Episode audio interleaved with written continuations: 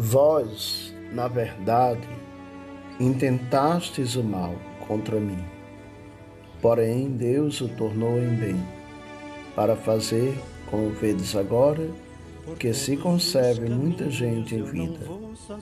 Gênesis capítulo 50, versículo 20. Essa afirmação é a versão do Antigo Testamento de Romanos 8, 28. Sabemos que todas as coisas cooperam para o bem daqueles que amam a Deus, daqueles que são chamados segundo o seu propósito. A partir de nosso ponto de vista, as pessoas, as circunstâncias e até o Senhor parecem às vezes estar contra nós. Mas, como filhos de Deus, sabemos que nosso Pai Celestial está no controle. Temos certeza de que Ele nos ama e sabe o que é melhor para nós. José é um grande exemplo dessa verdade. Em casa, José foi mimado por Jacó, seu pai, e odiado pelos dez irmãos mais velhos que o venderam como escravo quando ele tinha 17 anos. No Egito, a mulher do seu amo tentou seduzi-lo e ele foi preso. Mas quando tinha 30 anos, José foi libertado da prisão e da escravidão e o faraó nomeou o governador do Egito. Os irmãos de José foram duas vezes ao Egito em busca de comida. E José usou aquelas visitas para tocar o coração deles e levá-los ao arrependimento. José revelou-se aos irmãos, perdoou-lhes e pediu que trouxessem Jacó e toda a sua família para o Egito, onde cuidaria deles.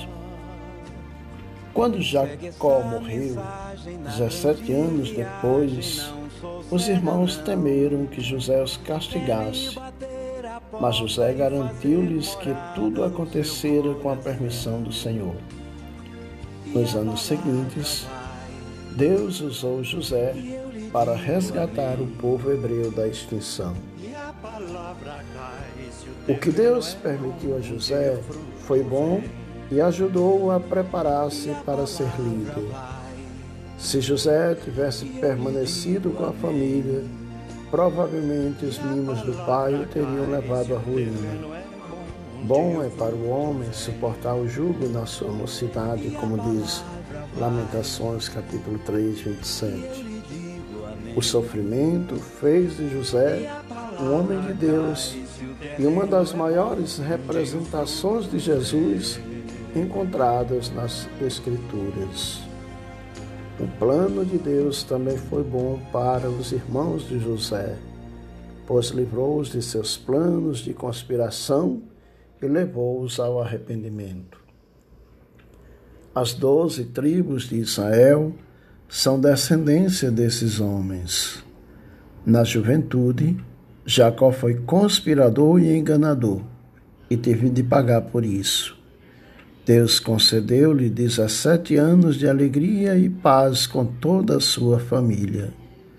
O plano de Deus certamente foi bom para o Egito também, porque José administrou o estoque de alimentos. Todos aqueles benefícios alcançaram o nosso mundo de hoje, porque, como diz o evangelista João, a salvação vem dos judeus. Meu irmão, minha irmã, muitas vezes nós que estamos passando por esta pandemia, muitas vezes repetimos as palavras de Jacó: tudo está contra mim. Na verdade, tudo o que sucedeu a José trabalhou em favor dele e de sua família e em favor de nós. Na próxima vez que questionarmos Deus porque a vida está difícil e não conseguimos entender seus caminhos, devemos nos lembrar das provações do jovem José e do controle providencial e misericordioso de Deus sobre todas as coisas. Não precisamos ver ou sentir que Deus está agindo em todas as coisas para o bem, porque sabemos quem Ele é. Como diz o salmista, Salmo 119, foi, foi-me bom ter eu passado pela aflição, para que aprendesse os teus decretos.